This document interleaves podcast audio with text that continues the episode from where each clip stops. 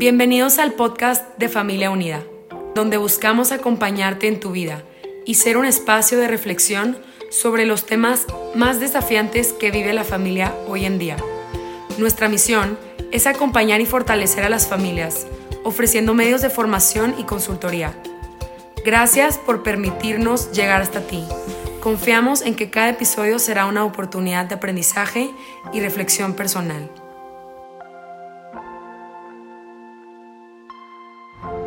Hola amigos de Familia Unida, bienvenidos a este cuarto podcast de paz escolar, paz personal, paz social y paz económica.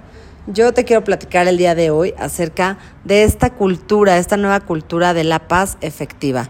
La paz efectiva es la, que, la paz que sirve.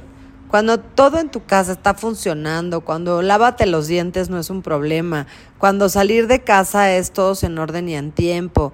Y, y esta vida utópica que pareciera de milagros, te quiero compartir que es totalmente posible y probable, que tú lo puedes lograr, que tú lo puedes hacer.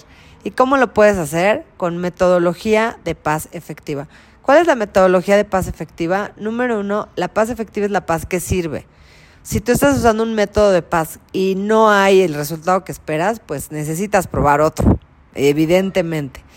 Las eh, ideologías de crianza actual nos dicen que hay que tener una crianza positiva, que te pongas al nivel del niño, que le hables con mucho cariño, que no le levantes la voz, que no lo asustes, que nunca no sé qué. También hay otros que dice la crianza afectiva, que todo sea con mucho cariño, con entre algodones, con mucho con mucho cuidado de no herir, de no de que no se sientan mal. Pero yo te quiero proponer algo mucho más, mucho más lejos que eso, mucho más estirar la piedra un poquito más lejos. Y esa piedra se llama paz efectiva. Y como te decía, es la paz que sirve. Entonces, ¿en qué se basa la paz efectiva? Se, se basa en tres pilares. Primero que nada, se trata justamente en el no uso jamás, nunca, de las groserías.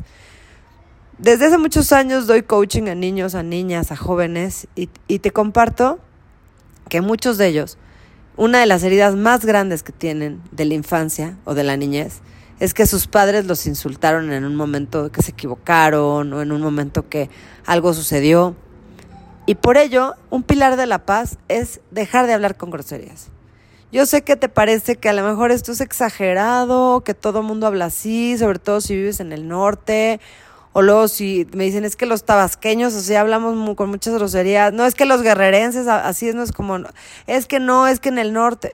yo lo que te digo es que yo no sé en dónde vivas, yo lo único que sé es que los niños y las niñas y los jóvenes se hieren profundamente cuando sus padres los insultan con groserías. No es lo mismo decir, ya, pórtate bien, a decir, eres una tal por cual y nunca te portas bien porque tú nunca me haces caso y nunca me. Son cosas muy diferentes. Una hiere y lastima y la otra simplemente guía. Entonces la paz efectiva está basada en eh, la paz positiva, que es el fomento activo de la paz, como ya hemos visto en episodios anteriores se fundamenta en no asumir que la, lo que se eh, catalogaba como paz romana, que es la ausencia de guerra, es decir, nadie se está peleando, pues asumimos que estamos en paz. No estoy peleada con mi esposo, asumimos que estamos en paz. ¿Y cuántas veces, o sea, pareciera que estás en paz y en realidad no? En realidad hay un conflicto interno, en, en realidad hay cosas que quizás no se están ni hablando y que están permeando para ir destruyendo la esencia de la relación. Entonces no puedes asumir la paz romana, que es la ausencia de guerra. Tampoco te puedes quedar solamente con la paz positiva, que es fomentar de, ay, hay que todos estar felices, niños, hay que estar contentos. A lo mejor le pones caritas felices a cada espejo del baño y les dices a todos, sonrían, tu familia lo necesita. O sea, la paz positiva es poner letreritos. Yo soy fan de los letreritos, en el refri, las reglas de la familia, en el baño, sonríe todos los días, alguien puede necesitar tu sonrisa a la hora de la comida poner una oración para dar las gracias. Bueno, ya sabrás tú cómo lo vives en tu casa. Pero lo que sí te puedo compartir es que es una extraordinaria idea llevar la paz positiva, pero cuando no tienes sustento, de nada sirve. Es más, al contrario, si tú pones letreritos y todos los días insultas y gritas a tus hijos, tus hijos van a decir, ¿y de qué te sirven tus letreritos si todo el tiempo estás gritando, mamá? O papá, ¿de qué te sirve que pongas este, las reglas del refri cuando tú no las cumples? Porque además, eso sí hemos avanzado como sociedad. Los niños sí cuentan. A los niños sí se les tiene que tomar en serio. Y si ellos te dicen, papá, no me gusta que me insultes, necesitas hacerles caso. Y si te dicen, no me gusta que te emborraches, también necesitas hacerles caso. Porque los estás lastimando. Y solo tienes 18 años para poder poner la brújula hacia el, hacia el lugar a donde va. La brújula hacia las cosas que necesitas ir eh, acotando, ir arreglando, para que ellos tengan un mundo feliz, para que puedan desplegar sus alas, para que tengan raíces fuertes, para que puedan realmente vibrar en conciencia, en amor, en, en, en, una cooperación, en una solidaridad social que tanto se necesita. Y empieza con la misma familia. Pero si ellos se hieren profundamente porque no se vivió realmente paz efectiva en tu casa y el día de mañana ya no quieren irte a visitar porque están muy lastimados y te ven a regañadientes en tu cumpleaños, Día de las Madres, Día del Padre y Navidad, pues llegaste al resultado opuesto y solo tienes la oportunidad de hacer esta diferencia en estos 18 primeros años. Así que aprovechalos, aprovechalos, aprovecha tu momento, aprovecha tu influencia, disfrútalos y usa estos tres pilares de la paz efectiva. Primer pilar, lenguaje transformador. ¿Qué quiere decir lenguaje transformador? Que no solamente evites las groserías, o sea, es como la esencia del proyecto, del programa de la paz, hablar sin groserías. Pero el lenguaje transformador es llevarlo más lejos.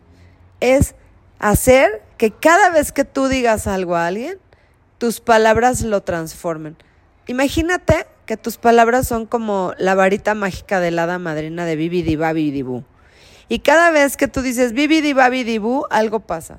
Y cada vez que dices, eres excelente, mijito, estoy orgulloso de ti, estás haciendo que ellos tengan una mayor confianza en sí mismos. Cada vez que tú les dices, yo creo en ti, estás desarrollando muchas habilidades que simplemente antes no sabían que tenían. Cada vez que tú con tus palabras enalteces algo eh, sin caer en, el alabar, en todo eres perfecto, todo, o sea, no, sino simplemente haciendo notar las cosas que hacen mejor. Mira, te voy a dar la diferencia entre las mamás mexicanas y las mamás japonesas.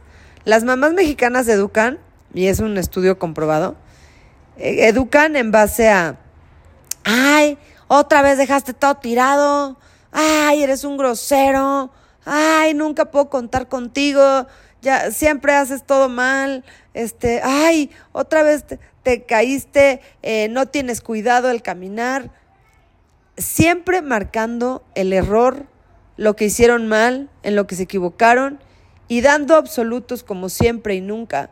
Nunca me haces caso, nunca obedeces, o siempre eres un grosero, siempre dejas todo tirado. Entonces, esos absolutos marcan y además porque siempre se está poniendo el énfasis en el error. En cambio, ¿cómo educan las mamás japonesas? Las mamás japonesas saben que los hijos están en un proceso de aprendizaje, que van a irse desarrollando poco a poco.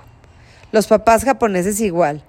Están perfeccionando cada día, cada día las habilidades de sus pequeñitos, entendiendo que un niño de cuatro años probablemente tirará el agua cuando la sirva.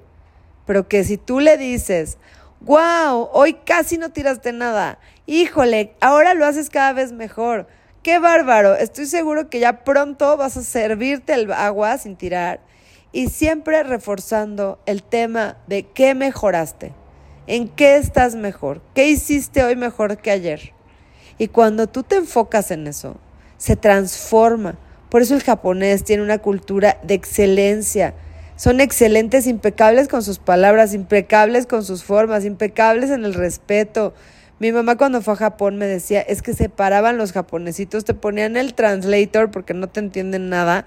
Y, y, y, con el translator del Google te iban diciendo lo que entendían y te llevaban, te acompañaban a, a, donde ibas de lo que les preguntaste, se tomaban el tiempo para hacerlo, te miraban a los ojos, o sea, qué mayor cultura de paz y ambiente de paz que un lugar en donde se promueve ese respeto y se vive esa atención a ti como ser humano, seas quien seas.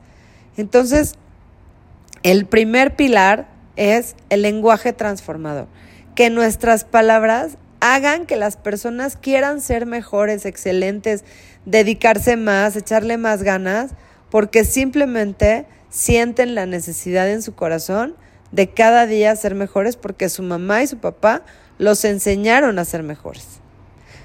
Bueno, punto número dos. Punto número dos, que quizás te va a llegar también mucho al corazón, es la tolerancia positiva. Fíjate que hoy se ha dado una moda de perdonar o justificar todo. Ay, es que es un grosero, pero es que sus papás están divorciando. Ahí hago una anotación al margen que el 70% de las mujeres del planeta que han decidido tener un hijo probablemente terminen criándolo sola porque el papá trabaja todo el día y no está, o porque las abandonaron, o porque son madres solteras, o porque optaron tener un hijo solas, o porque en un divorcio el otro ya no se hizo cargo, o porque están divorciadas y hacen el 80% de las labores solas. Que sea justo, injusto, bueno, malo, yo no puedo etiquetarlo. Pero lo que sí te puedo decir es que es una realidad. Entonces, justificar que un niño se porta mal porque sus papás se divorciaron es un pretexto que ya no podemos, o sea, podemos entender, podemos entender, hay que tratarlo con más amor, oye, mi vida, ven, vamos a darte un abrazo, eh, voy a invitarlos, si sé que se están divorciando y tienen problemas sus papás, pues me lo invito para que esté en un entorno más a gusto, este me lo llevo de vacaciones y tengo la posibilidad y con eso le estoy echando la mano a toda una familia que a lo mejor está reajustándose y pasando momentos muy difíciles. Pero no te pones a justificar, ay, no, es que pobrecito, como le enterró el lápiz al otro, pero es que ve, o sea, pobrecito, o sea, está, está pasando horrible. Y el otro que le enterró el lápiz, ¿qué culpa tiene? Entonces, no podemos seguir tolerando lo intolerable y justificando lo injustificable. Como padres, muchas veces la culpa los lleva a eh, irse contra las escuelas, ¿no? O sea, es que se portó mal, pero tú no viste lo que hizo el otro niño, tú no viste cómo le habló la maestra, y es que tú no estás tomando en cuenta no sé qué. Y eso lo que hace es una guerra, una guerra entre padres y escuelas que lo que está dando como resultado es una tragedia, una tragedia en donde no hay colaboración, se está rompiendo la triada educativa que es padres, maestros y alumnos, que es una triada perfecta, que es la única que sostiene el equilibrio y el único que sostiene que haya una colaboración entre las tres partes. Así que si tú quieres, si tú realmente quieres llevar esto lejos, si quieres llevar esto como un proceso, no solamente en tu casa, en tu, en tu escuela, en tu comunidad, en tu trabajo, en el gobierno, si es que estás en el gobierno, eh, hay que enfocarnos en que nada que no pueda ser tolerado se tolere. Es decir, un día tuve un caso de una niña que eh, en una secundaria pública, segundo de secundaria, la invitan a una fiesta. En la fiesta la emborrachan, o sea, le están obligando presión social para que tome, para que se emborrache, para que se embrutezca. Y entonces shots, total se emborracha así muchísimo y ya así muy pasada de copas, abusan sus compañeros sexualmente de ella, cinco de ellos, tomando turnos, la graban. Una tragedia, ¿sí? Y entonces demanda, pone la denuncia con los papás, el corazón roto. Y entonces llega a la escuela con la denuncia, comprobado lo que pasó, tal. Y el director le dice, pero como no fue en la escuela no podemos hacer nada. Eso es tolerar lo intolerable. ¿Cómo vas a obligar que una niña que ya fue abusada sexualmente, que tuvo un problema como el que te estoy contando, tenga que sentarse todo el año escolar junto a sus agresores y que no pueda ni siquiera transferir a otro plantel a estos agresores o poner algo, o sea, no hay justicia hoy y esto está haciendo que la prepotencia surja a todas luces. Claro, como nadie me ayuda, como nadie me apoya, como nadie me justifica, como nadie me, me mira, como nadie me tiene un poco de empatía, pues yo me voy a hacer justicia por mi propia mano. Pero esto es peligrosísimo a nivel social. El resentimiento que se alberga cuando hay injusticias como lo de la niña que te cuento, se va a todos niveles porque se contagia al tío, que le contaron y entonces ya también odia a la escuela y odia al sistema. Y, hoy el cáncer de nuestra sociedad es el odio. hoy hay una cultura, un culto que se llama odio odiar. Y están odio no sé qué, y odio no sé qué, pero no solamente los jóvenes, ni los niños, los papás traen, todos traemos a flor de piel, traigo odio, odio, odio. O sea, hay que cambiar nuestro lenguaje, por favor, porque además este hablar en el, en el tema del odio lo que hace es que contagia. Está comprobado que el odio se contagia. Si yo te cuento que mi vecina me hizo no sé qué y que es muy mala onda y, y luego con mucha energía y te digo mil cosas, tú la vas a odiar y ni siquiera la conoces. Vas a empezar a sentir ese, y está probado científicamente que hasta te, se te empiezan a alterar a nivel hormonal, o se empiezas a, o sea, como que a producir bilis, te empiezas a enojar de algo que ni te pasó, ni te consta, ni sabes si es cierto o sea, porque al final el odio se contagia. Y el amor no. El amor yo te puedo decir, no, amo a mi perro o amo a mis hijos, a mi mamá. Y, y, te cuento que son lindísimos, hermosos, guapos, tal. El perro es educadísimo. Y tú no lo por eso los vas a amar. Vas a decir, ay, pues qué padre. O a lo mejor dices, ay, qué presumida. Pero no vas a amar a mis, a mis hijos, ni a mi mamá, ni a mi perro, ni a, ni a, ni a nada que yo te cuente. Pero en cambio, si yo te digo lo contrario para para que odio algo, tú sí lo vas a empezar a odiar. Entonces, ahí es donde está esa enorme responsabilidad que tenemos. Número uno, lenguaje transformador. Número dos, tolerancia positiva. Y como número tres, y ya para concluir este podcast, es la verdadera inclusión. ¿Qué es la verdadera inclusión? Que haya rampas, que todo pueda tener eh, letreros para los que tienen debilidad visual, auditiva, que en un discurso haya lenguaje de señas para que la gente que no tiene capacidades auditivas pueda, eh, pues ahora sí que entenderlo, que en los juicios orales haya traductores si alguien no habla el idioma. Qué bonito, qué padre hasta ahí. Y luego, ¿qué pasa cuando tú tienes una ideología distinta a la de otro? ¿Por qué ahí no se incluye? ¿Por qué ahí si tú dices, es que yo no creo que esté bien el aborto? ¿Qué? No, Dios mío, a ver, y te atacan, pero no atacan tu ideología, te atacan a ti como persona. Es una retrógrada, pero este, no sé, etiquetas, que si liberal, neoliberal, neoliberal, que antiguo, retrógrada, antiprogresista, no sé, todo se inventan millones de etiquetas, lo cual es un antilenguaje transformador, porque es un lenguaje categórico, un lenguaje de cultura de cancelación, un lenguaje que censura, un lenguaje que lastima, un lenguaje que hiere. Así, es que no, eres una este antiprogresista. A ver, primero explícame qué es, ¿no? O sea, y luego segundo lugar, ¿por qué por pensar distinto y estar en favor de la vida, yo sería antiprogresista? Y si lo soy, ¿a ti qué te importa? Yo puedo ser lo que yo quiera. Entonces, ¿dónde está la inclusión de las ideologías? ¿Por qué los que gritan fuerte nos hacen callar a los que pues quizás tenemos más educación y no gritamos? Entonces, el tercer pilar de la paz efectiva es la verdadera inclusión. La inclusión del pensamiento. Me ha tocado cosas tan simples como ir a una escuela y que de repente un niño dice, es que me llegaron a pegar una patada porque traía la playera del Barça. Y es que ellos dicen que ellos le van al Real Madrid. Y eso te da derecho a ir a patear a alguien porque le va al Barça y tú al Real Madrid. Y así como esa que te estoy diciendo, tú sabes de lo que te hablo. En mesas de desayunos, de mamás, una desaveniencia y luego, luego a etiquetar a la persona, que si es una esto, que si es una otro.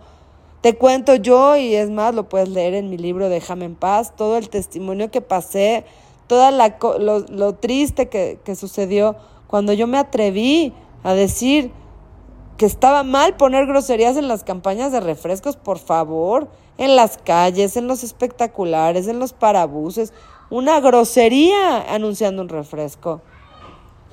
Y cuando lo dije, y cuando lo dije, inmediatamente etiquetarme que si soy una no sé qué, que si tal cosa. Bueno, me pusieron hasta hashtag lady no sé qué en redes para desacreditar mi mensaje. Me dolió, me dejé de hablar fuerte, Me fui a vivir a Cancún, me refugié, me escondí porque me rompieron. O sea, fueron 35 millones de personas, bueno, de reproducciones y como fácil 100 mil personas eh, riéndose, burlándose, haciendo leña del árbol caído, porque yo no me defendí, o sea, yo no saqué otro discurso diciendo, a ver, lo estoy diciendo por esto, por esto. Pero hoy, a tres años de esto, cuatro más bien, eh, ya te puedo decir que yo hoy sí quiero hablar bien fuerte y, y, quiero que se incluya el pensamiento. Porque ¿por qué vas a desacreditar a una persona porque piense distinto a ti? Y con eso te dejo de tarea. ¿Por qué desacreditar a la mamá que dice, a mí me cae bien la maestra cuando cinco mamás dicen que es una bruja? Ay, es que seguro ella está coludida o eran su amiga o, o, o sea, ¿por qué? ¿Por qué no puedes aceptar que alguien piense distinto a ti? Porque sabes una cosa, el principio de paz está ahí, en que verdaderamente incluyas la forma de pensar de cada uno y la respetemos. Todos como sociedad necesitamos lenguaje transformador, tolerancia positiva y verdadera inclusión. Sin estos tres elementos, aunque tú hagas campañas y pongas 400 espectaculares de la paz sea contigo y todos seamos pacíficos y amate y ama a todos y ta, ta, ta, no hay fondo. Hoy necesitamos ir al fondo. La sociedad se está cayendo a pedazos frente a nuestros ojos. Y solo nosotros, individualmente, viviendo estas tres premisas, podremos hacer una diferencia. Te invito a que leas Déjame en paz cuesta, no sé, 250, no sé cuánto, pesos, obviamente, que te pueden realmente poner un, granito de arena para que tú, ese libro, que lo lean tus hijos, que lo lea tu mamá, que lo lea tu papá, luego se lo regalas a la maestra y que vayamos pasando este mensaje en 150 páginas de cómo podemos realmente vivir la paz efectiva. No te lo digo por otra cosa, sino porque este podcast te pudo haber abierto los ojos en algunas cosas, pero la única forma de profundizar es que tú leas, porque cuando tú lees, tú estás en contacto contigo mismo. Haz de cuenta que tu misma voz, narrador, tu voz en off, te va leyendo a ti, adentro de ti.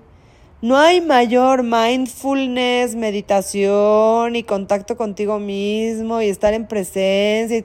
Todo eso que ahora todo el mundo quiere, dice, y nada más es perder el, muchas veces muchas horas ahí buscando que algo no sé qué. Lee mejor. Cuando tú lees, estás en presencia, estás concentrado, estás entregado al evento, estás en tu conciencia plena, en tu mindfulness, que eso significa estar en conciencia plena, porque estás conectado. Y si te conectas a un mensaje que te puede iluminar en algo, que te puede hacer que haga una sinapsis nueva a tu cerebro, pues ya se cumplió el propósito de ir mejorando todos cada uno como personas. Así que te invito a leer, te invito a que estés en, en, estas masterclass que voy a estar dando para Familia Unida, te invito a que, a que lleves el programa a tu escuela, a que veas un podcast y que juntos cambiemos nuestra sociedad. Yo soy Trixia Valle y me puedes seguir en todas mis redes sociales, Trixia Valle. Eh, lo único que quiero es que podamos sumarnos para que cada vez seamos más los que estemos de acuerdo con la paz y que esta representación que se suma con un like, con un follower, pueda ser una masa crítica para que más gente nos pueda escuchar con este mensaje. También puedes ver todos mis videos en YouTube, Trixia Valle, y te deseo que tengas un gran y bendecido día.